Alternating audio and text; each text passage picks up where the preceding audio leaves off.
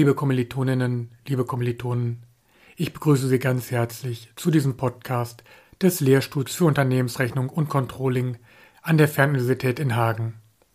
Mein Name ist Dr. Michael Holtrup und ich möchte heute über diejenigen sprechen, die Interesse an der Buchhaltung haben können, über die Interessenten der Buchhaltung. Wir unterscheiden erst einmal zwischen der Buchhaltung als Informationsinstrument für interne und der Buchhaltung als Informationsinstrument für externe. Die Zuordnung interne und externe ist dabei nicht unbedingt selbstverständlich. Denkt man beispielsweise an Mitarbeiter, könnte man denken, es sind doch eigentlich interne Informationsinteressenten, aber tatsächlich werden sie zu den externen gezählt. Hier ist die Sichtweise wichtig, und da geht es hauptsächlich um die wirtschaftliche Sichtweise. Hier wird insbesondere die Perspektive derjenigen eingenommen, die das Kapital geben, also die Eigentümer im engeren oder im weiteren.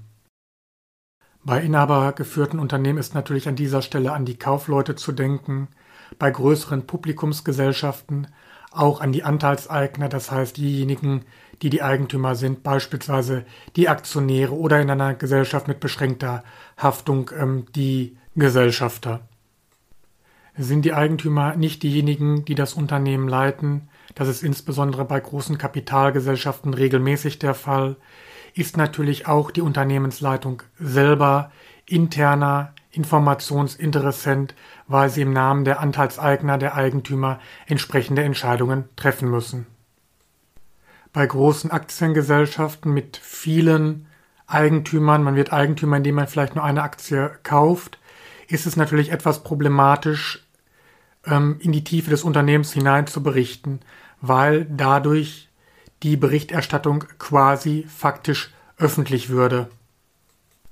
Daher wird für solche öffentlichen Unternehmen nicht in den Einzelheiten berichtet, das heißt nicht jeder Aktionär kann jede einzelne Buchung sehen, die mit vielleicht sogar einem Bekannten von ihm stattgefunden hat, sondern hier verbleibt wirklich als Instrument der Informationsweitergabe der Jahresabschluss mit der Gewinn- und Verlustrechnung und der Bilanz.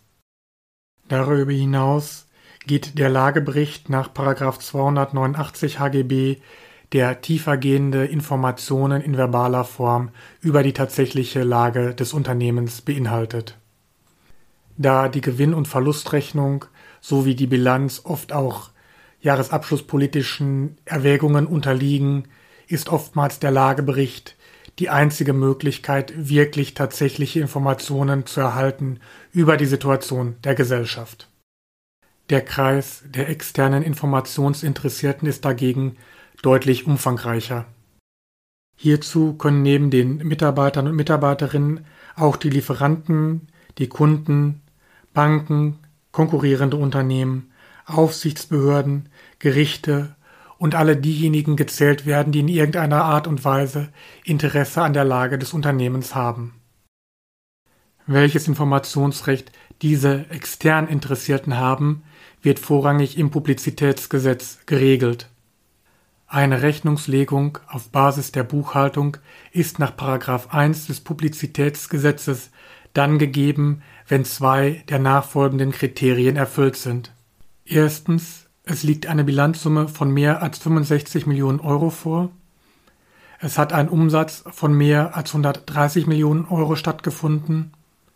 Oder es gibt eine Beschäftigtenzahl in dem Unternehmen von mehr als 5000 Arbeitnehmerinnen im Jahresdurchschnitt. Für die besondere Gruppe der Mitarbeitenden, das hatten wir vorhin schon diskutiert, ob diese nicht sogar zu den internen Interessierten zählen könnten, gibt es ein zusätzliches Instrument, das im Paragraph 106 des Betriebsverfassungsgesetzes kodifiziert ist, und zwar den sogenannten Wirtschaftsausschuss. Ein Wirtschaftsausschuss ist zu bilden, wenn in einem Unternehmen ständig mehr als 100 Mitarbeitende beschäftigt sind. Welche Informationen über den Wirtschaftsausschuss an die Mitarbeitenden weiterzugeben sind, ist in Paragraph 106 Absatz 3 des Betriebsverfassungsgesetzes geregelt. Hierzu gehören insbesondere die wirtschaftliche und finanzielle Lage des Unternehmens, aber auch Rationalisierungsvorhaben oder Einschränkungen oder Stilllegungen von Betrieben oder Betriebsteilen oder sonstige Vorgänge und Vorhaben, welche die Interessen der Arbeitnehmer und Arbeitnehmerinnen des Unternehmens wesentlich berühren können. Für alle Informationen, die dort kodifiziert sind, möchte ich Sie bitten, den Paragraphen 106 Absatz 3 des Betriebsverfassungsgesetzes selber einmal zu lesen. Neben den Publizitätspflichten nach dem äh, Publizitätsgesetz gibt es auch noch gesonderte Gesetzesstellen, die eine gesonderte Publizität für bestimmte Gesellschaftsformen beinhaltet. Hier sind insbesondere die Publizitätspflichten für Kapitalgesellschaften, differenziert nach Größenmerkmalen zu nennen. Diese sind in den Paragraphen 325 fortfolgende HGB geregelt. Und ebenfalls für Genossenschaften gibt es gesonderte Offenlegungspflichten. Und das Ganze ist in Paragraph 339 HGB geregelt. Auch hier möchte ich Sie bitten, sich diese Paragraphen im Einzelnen einmal anzusehen. Als Sonderfall ist noch die Publizität für Personenhandelsgesellschaften zu nennen, die letztendlich keine natürliche Person als persönlich haftenden Gesellschafter haben. Das sind beispielsweise GmbH und Co. KG, ist der Paragraph 264a HGB im Sinne der Publizität zu beachten. Der Vollständigkeit halber sei an dieser Stelle erwähnt, dass die genannten Informationen natürlich nicht alle der Buchhaltung angehören, aber viele der Informationen gerade für die externen auf den Inhalten der Buchhaltung fußen. Insgesamt bleibt festzuhalten, dass die Publizitätspflichten im Laufe der Zeit im Regelfall größer geworden sind für die Unternehmungen.